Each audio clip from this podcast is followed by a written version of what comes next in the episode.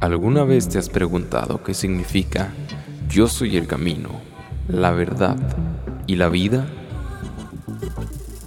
Esto es Buenos Días Podcast, un devocional para los que se levantan con sueño.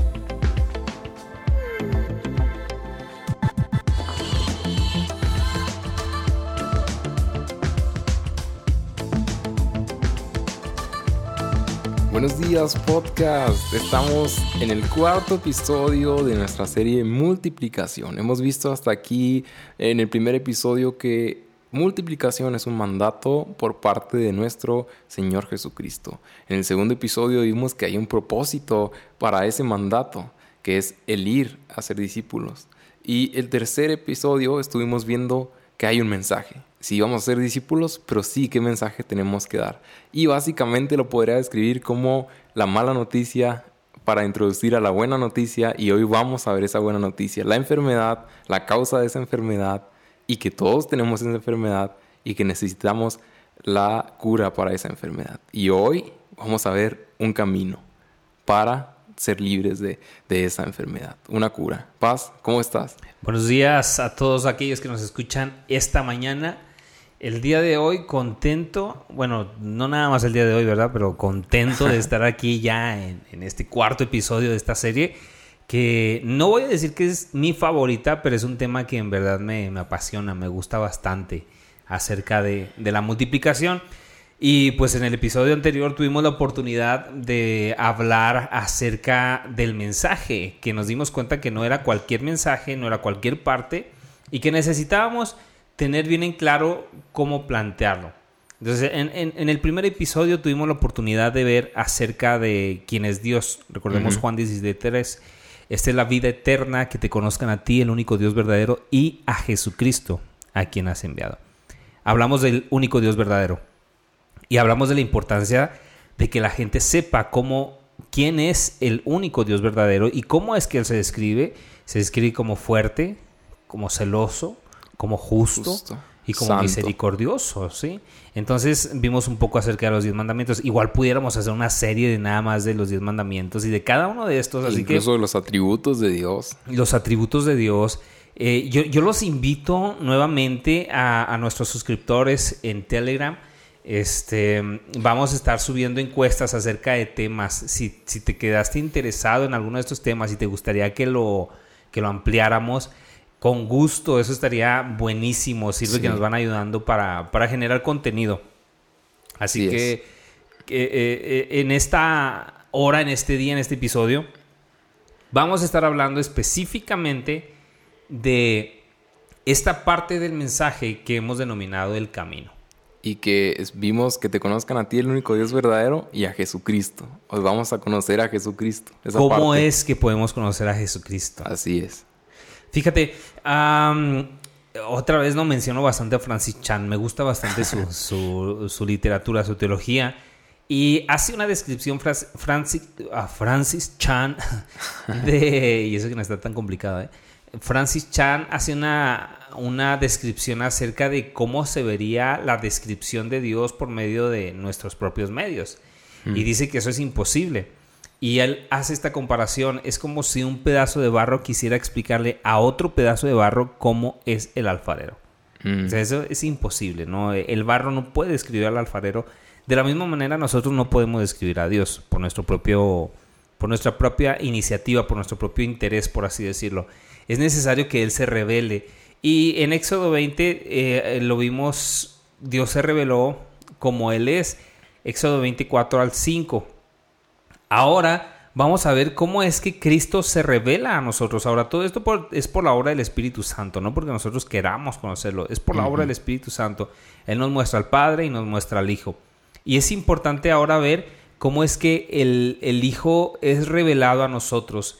Y para esto tenemos una cita base que, que nos va a ayudar bastante para entenderlo. En Juan 14:6 dice, esta y Jesús le dijo, yo soy el camino, perdón, y la verdad y la vida, y nadie viene al Padre si no es por mí. Solo hay un camino. Cuando eh, tratamos de interpretar camino, verdad y vida, eh, nos podemos dar cuenta de que al, al igual que cualquier otro tema, hay diversidad de pensamientos con respecto a ello. Eh, escuchaba la postura de un monje, bueno, no escuchaba, leía más bien porque ya se murió. Mm. La postura de un monje francés, que aparte aunque lo que hubiera escuchado no lo hubiera entendido porque hablaba francés, pero bueno. y, y leía acerca de él y decía que el camino es la propuesta y la verdad y la vida son los complementos de ese camino. Entonces, él lo veía como, como que eh, eh, el camino era eh, hacia donde se apuntaba y la verdad y la vida era lo que se ejecutaba dentro de ese camino. Ok. Hablando de, de Cristo. Se me hizo interesante la forma de verlo. La forma en la que lo voy a plantear el día de hoy tiene que ver como cómo, cómo puedo ser yo capaz de explicarle a alguien que ha reconocido su incapacidad de ir al, al cielo por sus obras y, y el, el castigo que merece, cómo hablarle de la buena noticia. Sí. ¿sí? Y, ¿Cuál, y- cuál y- es el camino a Dios? Cuál- Exacto. Y, y esta, este versículo siento que a mí me lo deja muy en claro. Y me lo deja muy en claro porque previamente, hace algunos años, casi 10, empecé a conocer algo que es denominado las doctrinas de la cruz. Mm. Y, lo conocí eh, a través de un ministerio evangelístico llamado The Redbox o la Caja Roja, pero hacía referencia a un libro que, que a su vez es un libro, considero yo que de referencias bíblicas acerca de doctrinas básicas de Jesucristo. Y este libro se llama Ninguna Vergüenza y también es gratuito. Es gratuito Y también. Grupo de que- Telegram, aquí hay muchos recursos. Aquí se Así van a que si no estás en el grupo de. Telegram, te animo, eh. Sí, sí, sí, porque no vamos a distribuir, distribuirlo por ningún otro medio, pues porque no tenemos. Pero por mientras, eh, los que estén en el grupo de Telegram vamos a distribuir este contenido, vamos a estar atentos ahí para el día en que se publica poder este, tener los recursos adicionales. Y pues este libro hablaba justamente de las doctrinas de la cruz. ¿Qué es lo que, lo que Jesús hizo en esta cruz? Y te daba siete doctrinas. Eh, no, no en un orden específico, que, que dicho sea de paso, el estudio del orden de nuestra salvación o, de cómo es nuestra salvación se le llama soteriología en ámbitos teológicos y, y no te da un, como que una, una guía soteriológica, sino que te da más bien como que las doctrinas que envuelven el sacrificio de Cristo. Algo que yo experimenté con mi experiencia a lo, largo de, de estos años haciendo evangelismo en las calles y, y en algunos otros lados es que a la hora de compartir el evangelio se me complicaba decir qué va primero. Mm, No sabías Sí. por dónde empezar. Sí, ¿qué, qué hago? ¿Los justifico? los, los- ¿Hablo de la sustitución? Este, ¿Los declaro adoptados? ¿Hablo de la santificación? ¿En qué momento va la reconciliación? Con la redención. La redención, cuando hablo de, de la resurrección. Y tal vez aquellos que nunca habían escuchado de estas palabras sientan como que son palabras domingueras, ¿no? que están hablando de que estos, estos de que están hablando. Ya, estos ya se- resorteros. Ándale, estos resorteros. Esos también son pedradas y no me di cuenta. ¿qué Oye, ya, onda? ya tenemos nombre para la comunidad. Los resorteros. Las resorteros, ¿verdad? Oye, no, no me gusta. Los apedreados. Ah, te- Y bueno, ya, ya, ya denominaremos ahí a comu- comunidad resorte. Pero tenemos, tenemos, volviendo al tema, ¿no? Eh, tenemos un montón de palabras domingueras que no entendemos. Ujú. Yo, yo mencioné todas estas doctrinas intencionalmente, sabiendo que la gran mayoría de nosotros eh, hemos escuchado una, tal vez dos o tres, pero no todas estas doctrinas. Bueno, a la hora de pensar en cómo puedo acomodarlos, eh, me doy cuenta que el Señor Jesucristo básicamente establece para mí, en mi aspecto, en, en- sí, el aspecto lógico, algo sencillo. Porque Él se describe y creo que cada doctrina se puede agrupar en esas tres... es- esas tres- verdad y vida. Camino, verdad y vida. Entonces, el día de hoy quiero explicarte brevemente cómo es que tú puedes compartir que Jesucristo es el camino. Buenísimo. Ahora, empecemos con lo siguiente. El primer principio, Jesús es el único camino. En camino. Si yo te digo que Jesús es el único camino, ¿qué piensas con eso, Samuel? Pues que hay otros aparentes caminos que tratan de buscar, pero solo hay uno. El único que te lleva verdaderamente al Padre. Y que la Biblia nos dice hay caminos que al hombre le parecen rectos, Así pero es. su final son caminos de muerte. Y cada religión, eh, hay, bueno, la- en, en el último censo, dato que yo obtuve, había más de 5.000 religiones en el mundo. Wow. Cada una de estas religiones te muestra su propio camino para llegar al cielo. Entonces, no es que haya 5.000 caminos. Ahora, hay, hay una metáfora Y- que, que- que se utiliza constantemente para tratar de justificar las diferentes opiniones acerca de, de Dios. Y, y es la metáfora del- de los ciegos y el elefante. No sé si las has escuchado alguna vez. No, me suena. Dicen que, estaban un- unos ciegos, bien, eh, bueno, no viendo un elefante, iba a decir viendo, eh, enfrente a un elefante. Entonces, cada cual tenía que describir el elefante según lo percibía. Pero entonces agarra uno la oreja y dice, mira, eh, el elefante es plano, es delgado, Mm. es ancho y, y da la descripción de la oreja. Entonces, el que agarra la trompa, como no lo ve, agarra la trompa y dice, no, no, no, no, él, él es eh, eh, eh, largo, él, él es carnoso, él, él tiene... Y empieza a escribir la, la trompa, ¿no? Que nunca agarra un elefante por la trompa, pero pues eh, tipo, tipo trompa de elefante, para no irme Ok. más lejos.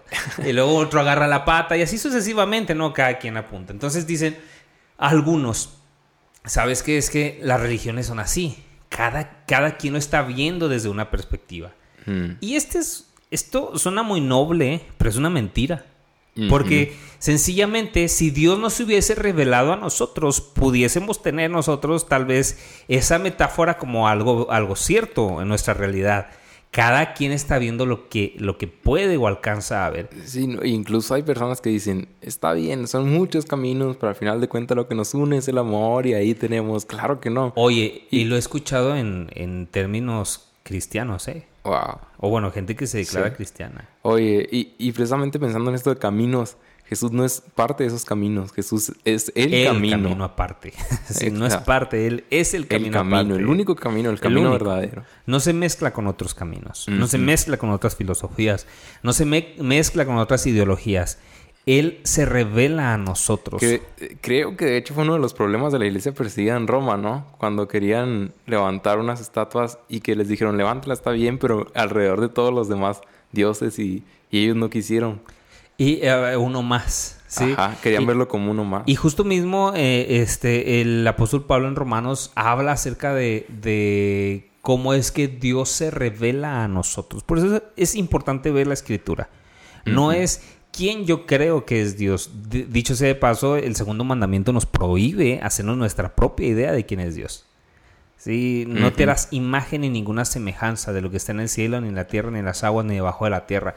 Esto se refiere no solamente a monos o a estatuas, se refiere a cualquier idea que tú te quieras hacer falsa del Dios verdadero. Entonces, eh, perdón, eh, Sí. no puedes tú encajar a Jesús, a Cristo, en, en otro camino. No, Jesús es el único camino, Tiene- el camino. Tiene que ser el camino.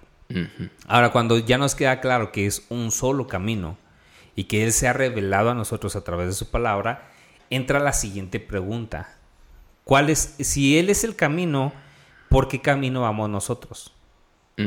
Mira, tú puedes decir que hay muchos caminos, según los diferentes pensamientos, pero a final de cuentas, tanto como el camino que es Jesucristo llega a un solo destino, el camino que, o cualquier camino que tú quieras manifestar de, de cualquier religión, lleva igual a un solo destino. Sí. ¿Y qué es el destino? El Muerte. infierno, el otro. Y- la exacto. muerte. Todo lo opuesto, todo lo contrario. Entonces aquí nosotros podemos darnos cuenta de algo. Él es el camino, entonces nosotros estamos yendo en el lado opuesto. ¿A qué se refiere esta parte del lado opuesto? Pues sencillamente a, a todo lo contrario que en verdad nos llevaría a Cristo. Y es bien lógico, si no estás en ese camino, entonces estás en un camino equivocado. Eh, definitivamente, ¿no? O sea, nos queda claro eso. Entonces, para poder entender esto, hay tres doctrinas básicas que entran en el camino. La primera es la sustitución, que significa que Él tomó nuestro lugar. Él tomó tu lugar no solamente en la muerte en la cruz, sino que tomó nuestro lugar en el lugar, eh, en, en, en la vida perfecta que tú y yo no podemos llevar por nosotros mismos. Y si te das cuenta, la sustitución no comienza en el momento en el que él es llevado a la cruz o comienzan los azotes. Sí. La sustitución comienza desde el principio. La escritura dice que Él se hizo hombre por amor a nosotros. Él se humanó, Él tomó nuestra forma por amor a nosotros. Entonces, e, esta parte de la sustitución nos hace darnos cuenta de que era necesario que Él viviese la vida perfecta que nosotros no pudimos vivir. El cumplimiento de la ley de una manera perfecta. Exacto. ¿Por qué Jesús no murió a los dos años cuando Herodes quería matar a todos los bebés? Porque tenía que cumplir y vivir esa vida. Y, y de hecho siempre, de hecho él dice que no venía a abrogar la ley, sino venía, venía a cumplirla, a cumplirla. Porque de esa manera sería declarado justo. ¿Por Así quién? es. ¿Por el diablo? ¿Por Herodes? ¿Por Pilato? no, por el Padre. Así es. Sí, entonces estamos hablando de que esta sustitución nos permite a nosotros tener, valga la redundancia, un sustituto. Entonces, lo primero que puedes decirle a alguien es, eh, con- a la hora de conversar acerca del Evangelio, es, Él vino a tomar tu lugar. Sí. Él vino a vivir la vida que tú y yo no podíamos vivir. Pero también vino a recibir el castigo que tú y yo no podíamos pagar, Que es la propiciación. que es la propiciación. La propiciación es cuando Él se pone en el lugar del culpable para recibir el castigo. O sea, no solamente toma el lugar, sino recibe el castigo. Es el objeto de la ira. Es el objeto de la ira de Dios. Que en este caso, esa ira estaba dedicada para quién? Para nosotros. Por causa de nuestra desobediencia. Y ahora alguien se preguntará, ¿ira? Dios es un Dios justo. Sí, pero también eh, entendemos que en esa justicia conlleva un castigo. Y no es para menos el castigo que merecíamos. Una- en alguna ocasión tú mencionabas algo así como, serías un mal juez y ah, en una clase recuerdo evangelismo. En Sí. el Instituto Bíblico.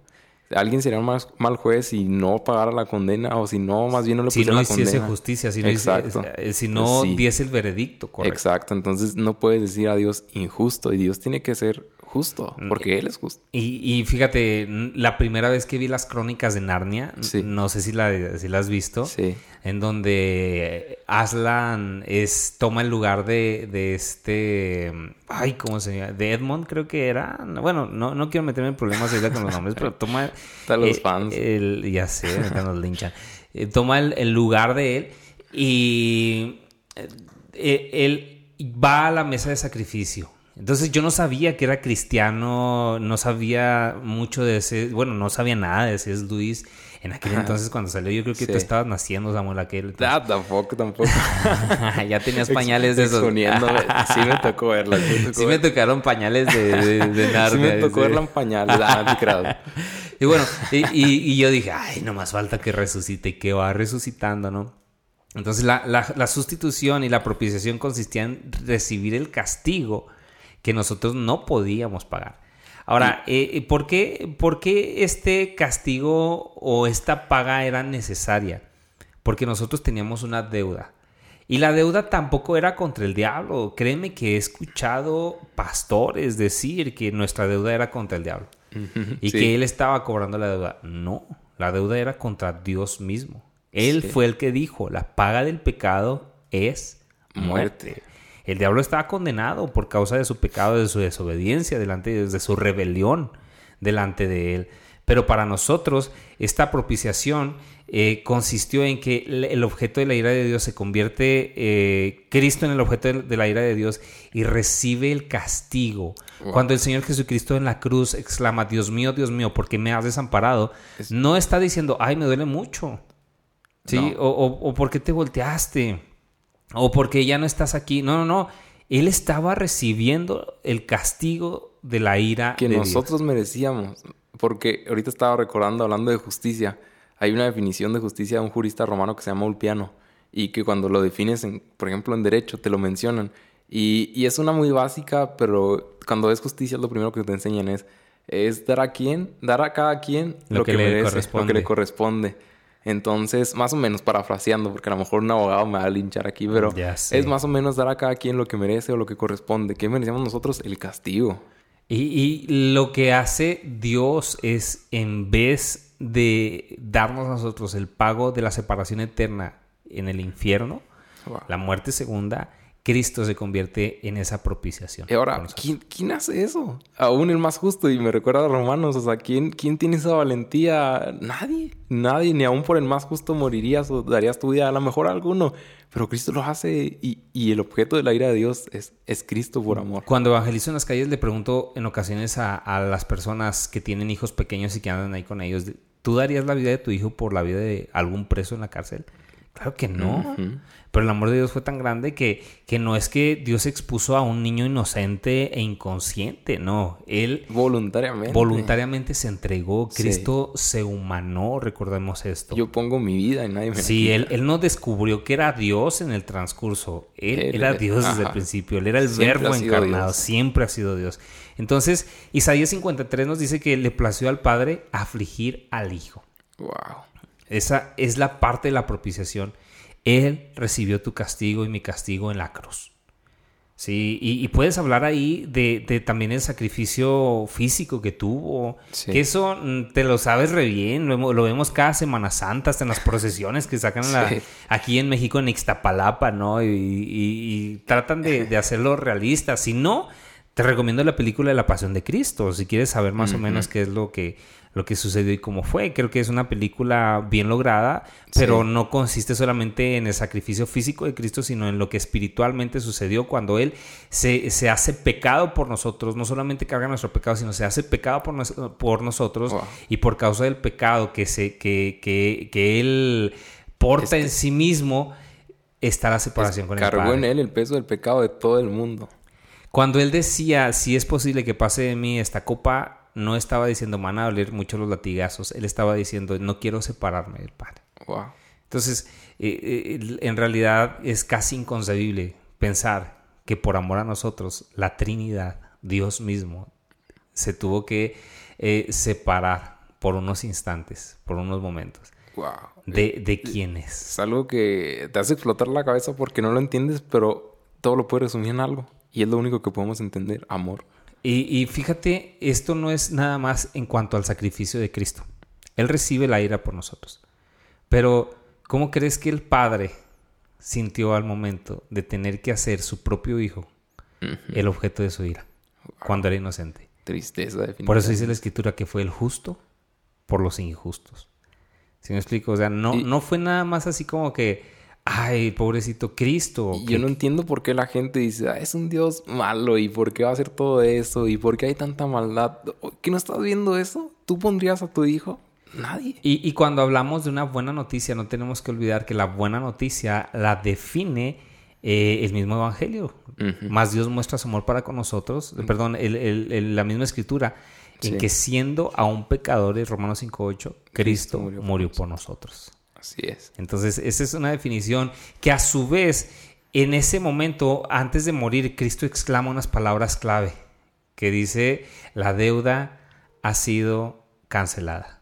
Consumado es. Ese era el término, consumado es, que es la deuda ha sido cancelada. Y también la escritura nos dice que con su sangre pagó la deuda que nosotros Wow. teníamos A precio de sangre. a precio de sangre. Entonces, el único camino es que alguien tome tu lugar, ¿sí? reciba tu castigo y pague tu deuda, Que es la redención. que es el camino de, la reden- de, de- de- de Cristo. ¿sí? Sustitución, propiciación y redención, que la redención es el pago por Pago de nuestros deuda. pecados, el pago de la deuda que nosotros teníamos, y no solamente el pago, sino la compra, ahora somos de Él, sí, cambiamos de propiedad. Entonces, cuando Jesucristo hace esto, nos dice, mira, la única es que yo tome tu lugar en, en vivir la vida perfecta que, que tú no has podido vivir, reciba el castigo que tú no puedes pagar o, o que pagarías eternamente y pague la deuda, que es así, no puedes pagar. Sí, y que dejas incluso de ser esclavo del pecado. Te, te hace libre, es una emancipación Exacto. del pecado. Lado contrario, camino contrario. Bueno, tú vives tu vida, recibes tu castigo y pagas con tu propia vida tu deuda, Wow. que es eterno. Así es. Sí, y que me perdonen aquellos que creen que hay purgatorio. La escritura no nos habla de esto. No. La escritura nos dice, ok, o aceptas el sacrificio completo de Cristo o pagas tú las Y consecuencias. que si tienen alguna duda podemos dialogar ah, con toda confianza realmente. Sí, Sí, sí, que, que, que, si hay duda puede ser uno de los temas, ¿no? Sí. Que, que, en un, prin- que en un futuro podemos hablar en tal vez en una serie de apologética, ¿no? Doctrinas básicas. Esto se está poniendo bueno. Entonces, tenemos aquí, ese es el primer principio, Jesucristo es el camino. No hay otra forma El de ser único salvo. camino. ¿sí? Ahora, ya él ya hizo lo que se tenía que hacer. Ten- tenemos que darles ahora eh, a conocer que Jesús nos da una nueva identidad cuando depositas tu confianza en él. Wow. Y esta nueva identidad dice la escritura justificados pues por la fe Tenemos paz. tenemos para con paz Dios. para con Dios. ¿Qué es eh, ser justificados? ¿Sí? Eh, alguien describió la justificación como un vestido perfecto, un traje perfecto que nos es dado a nosotros imperfectos. Wow. Es como cuando un niño se pone el traje del padre, del papá, Mm. y no le queda, pero vas creciendo. Pero ya es tu traje. Nuestra identidad ahora es que somos justificados. Sí, ya, ya no hay una deuda para nosotros. Somos declarados justos en Él. Eh, No eres declarado perdonado solamente, no eres declarado este como, como cuando sales de la cárcel, no rehabilitado, eres declarado justo. La justicia de Cristo perfecta se te imputa a ti, que esta palabra Wow. significa que se te atribuye a ti. Wow. Entonces, esto es impresionante. Tienes que darte cuenta que no Hay- puedes, ya- si ya su justicia está imputada a ti, tú ya no puedes intentar hacer algo por mejorar eso. Hay, hay una canción que se llama Glorioso Intercambio. No sé si la has escuchado. Sí, sí, sí. de Y- y Jonathan y Sara Jerez, Sí, creo, ¿no? y, y me gusta mucho así su rectitud por la fe. Mía es. un- un- toda la canción me gusta, ¿no? Pero a mí se me queda muy grabado y cada vez que la canto y la escucho me conmueve al pensar la vida de Cristo, como dices tú, tal vez un vestido, un traje perfecto por la fe. Mía, Mía es es. justificados pues por la fe. Y esa es tu identidad ahora. Sí, es un justo Yo de soy Dios. justo delante de Dios. Es que como me ve Dios como un pecador, no. Él nos ve como un- una obra en proceso. Y volvemos a lo mismo. ¿Por qué? Por medio de nuestro Señor Jesucristo. por medio de Cristo. O sea, mientras tu confianza esté depositada en el que Él ya hizo todo lo que tenía que hacer.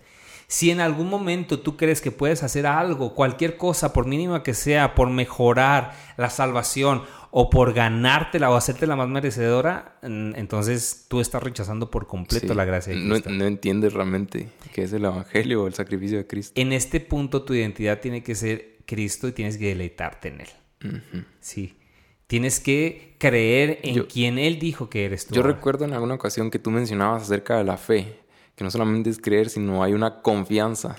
Si es quieres- depositar tu confianza. Y, y pongo un ejemplo cuando doy esta clase de, en, en el instituto o en los talleres que damos.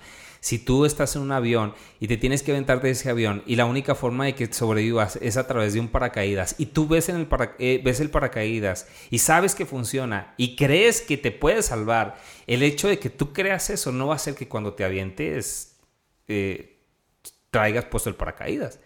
Porque puedes creer, sí, él es el único que me puede salvar, pero no te lo pones.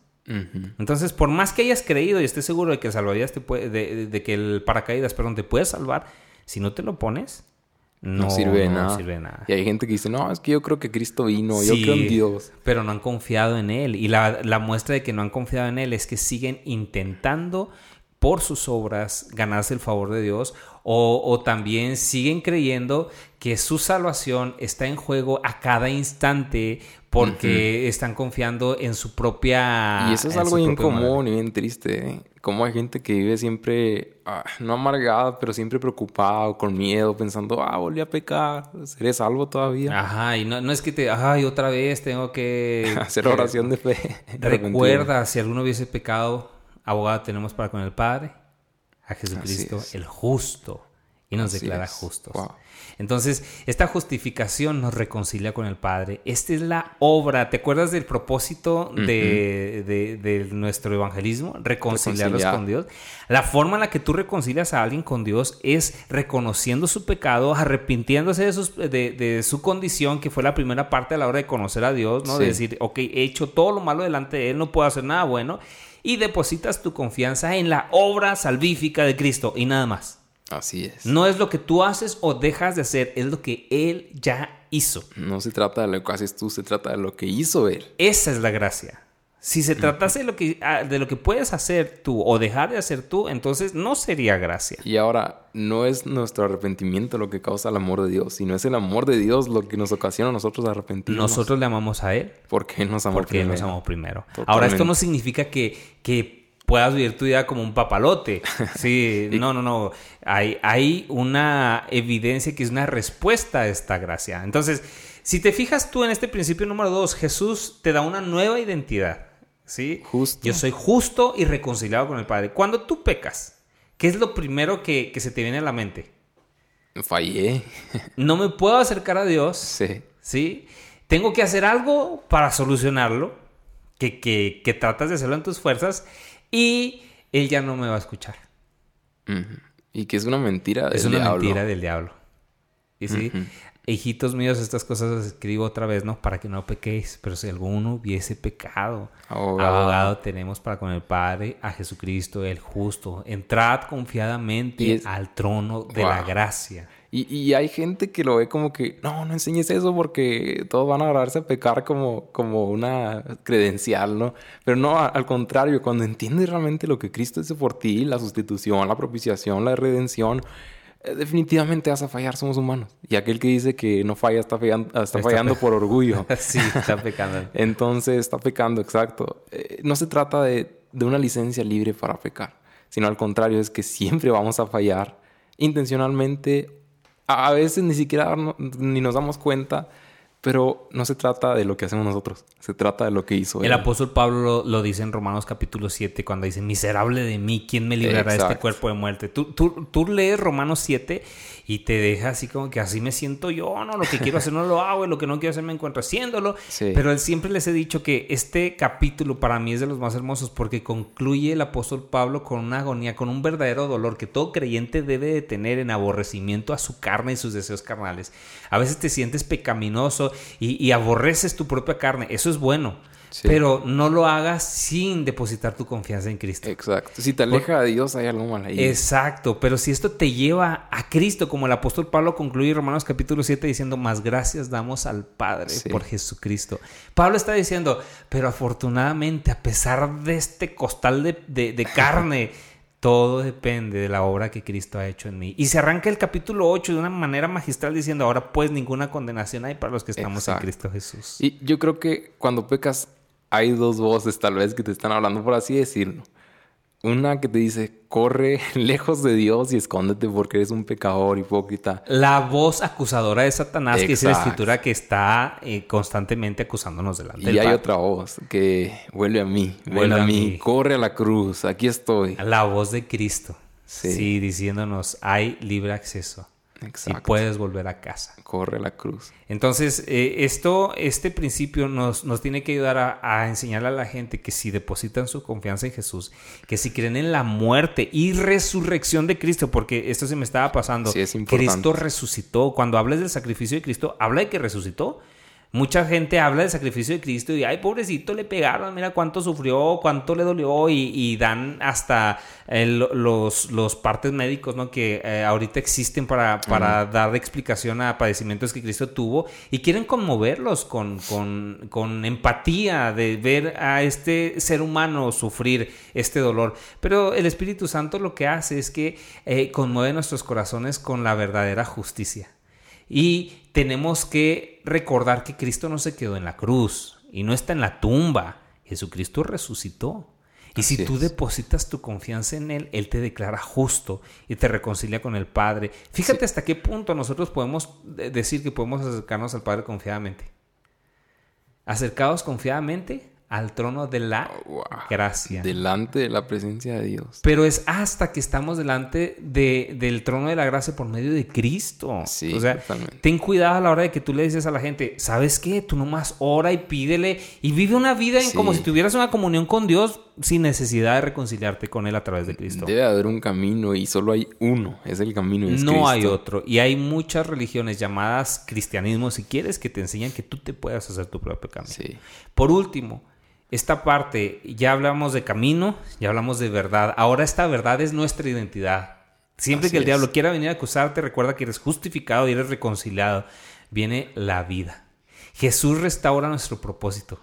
Es cuando Él, dice, se, se cumple, quita el corazón de, carne, de piedra y pone un corazón de carne. Esa es la regeneración, una nueva vida, un nuevo corazón. Dice, es el nuevo nacimiento. Es, el nuevo nacimiento, es ese que le dice Cristo a Nicodemo. Y que de hecho se complementa, que son los frutos, que sí va a haber una transformación constante, sin embargo, obviamente no dejamos de pecar, pero sí hay un nuevo nacimiento y una regeneración y una transformación. Y hay una demanda de un cambio en nuestras vidas. ¿Por qué? Porque el Espíritu Santo, si mora en nosotros, tenemos el poder de Dios para vencer al pecado. Exacto. No somos salvos por las obras, pero sí va a haber fruto, definitivamente. Sí, alguien me comentaba, ¿no? De que los, las obras no salvan, pero los salvos sí obran. Sí, y, esa es una realidad. No puedes tú quedarte con la idea de que, de que solamente, ah, pues ya lo hizo Dios y esta es una licencia para, para pecar, pues él ya hizo todo. No, hay una demanda en nuestras vidas. Eres transformado, bueno, tiene que haber esta evidencia. Y si esta evidencia no está, no está siendo real en tu vida, entonces, ¿cuál es la razón? ¿Estás confiando en Cristo? Que la mayoría de las veces no confías en Cristo o no conoces quién es Dios. Exacto. Y, y entra la regeneración, que es el nuevo corazón y que a su vez nos santifica. ¿Qué es la santificación? A veces creemos que la santificación es perfección. Tengo que ser santo, tengo que ser perfecto. No, la palabra santificación significa apartado con un propósito. Dios nos ha apartado con un propósito. ¿Cuál es ese propósito? Hay, hay una declaración de misión que, que, leí en una base misionaria a cierta ocasión y que es la siguiente, conocerle a Él y darlo a conocer. Y en realidad ese es el propósito del hombre en esta tierra. Conocer a Dios. Por eso estudiamos la escritura, por eso oramos, por eso ayunamos. Queremos conocer cada vez más y más a Dios en nuestra mente limitada, en nuestra mente finita, pero en nuestro espíritu vivificado. Y, y podemos confiar en que el Espíritu Santo mora en nosotros y nos ha apartado, nos ha sellado con un propósito, el ser eh, eh, hechos santos, o sea, ya somos de Él y tenemos un destino, un propósito, una forma de vivir que Él mismo nos enseña, que Él mismo nos ha modelado a través de su palabra y esta santificación nos da un propósito, darlo a conocer a otros. Totalmente. Entonces, cuando tú practicas las, las disciplinas espirituales que vimos en, la, serie pasada, te das cuenta de que eh, estás siendo santificado te estás santificando para Él, estás cumpliendo el propósito. Estás apartando tu día para Él. Cuando tú cumples su palabra, cuando tú pones por obra lo que Él nos ha enseñado, tienes ese, ese momento de santificación. No nada más es orar de rodillas toda la vida, no. Es, como decía mi bisabuela, no, orando y con el mazo dando. Y de nuevo, no son las obras las que salvan, es un fruto solamente. Exacto. Y lo haces por amor, porque hay gente que lo dice, no por obedecer, pero lo hace con odio, lo hace con resentimiento, por cumplir una norma, y vuelves a, la esclavitud de la ley, cuando realmente tiene que ser como un fruto en agradecimiento, en amor, porque entendiste realmente la gracia de Dios y entendiste lo que hizo Cristo por ti. Dijo el salmista, si no estás experimentando esto, vuélveme el gozo de tu, salvación. Totalmente. y escuchar esto nos da gozo. Por último, en esta parte de, la, vida. está la adopción. Somos hijos de Dios. Hay una garantía. El Espíritu Santo nos sella como hijos de Dios. Entonces, eh, dice, dice la Escritura, ya no viváis conforme a la carne ¿sí? de, de vuestro viejo hombre, sino vivan como hijos de Dios. Y es una opción plena. Vive tu identidad. Ahora, este es un, eh, un proceso. Sí. Sí, aunque es inmediato, es un proceso. Sí, estamos en constante transformación. La garantía es que Dios ya vio la obra finalizada. Sí, a él, no puedes, y me impresionó mucho cuando yo escuché esto, no puedes hacer algo tan malo que lo sorprenda. Te ya, conoce. Ya sabe todo lo malo que vas a hacer. Y, y nada tan bueno tampoco que también lo sorprenda. Totalmente. Entonces, ah, podemos nosotros llegar a una conclusión el día de hoy. El apóstol Pablo escribió a los filipenses en, el capítulo 2, versículo 12, y me gusta cómo lo, traduce la nueva versión, no, la nueva traducción, no, la traducción lenguaje actual, estoy acá como cuatro dice de la siguiente manera, queridos hermanos, cuando yo estaba con ustedes siempre me obedecían, ahora que estoy lejos deben obedecerme más que nunca por eso, con respeto y devoción a Dios, dedíquense a entender lo que significa ser salvos por Dios. Wow, buenísimo. Este episodio yo creo que fue un antes y un después para muchos, un parteaguas, porque yo creo que no solamente fue pensando a lo mejor, comenzaron esto pensando en las tres personas, pero tal vez escuchaste y te transformó al escuchar este mensaje para tú, tu salvación personal, para tu definición personal de salvación. Entonces te animo a que, te animamos, mejor dicho, a que reflexiones tú primero y entiendas cuál es este camino. Y una vez que lo entiendas, lo puedas compartir con esas tres personas. No podemos esperar que la gente sea conmovida por un mensaje que no nos ha conmovido a nosotros primero. Gracias por acompañarnos hasta el final. En el próximo episodio estaremos hablando de que la multiplicación tiene una recompensa para quien la practique. Si esto te fue de bendición, te animamos a que lo compartas con tus amigos y tus contactos.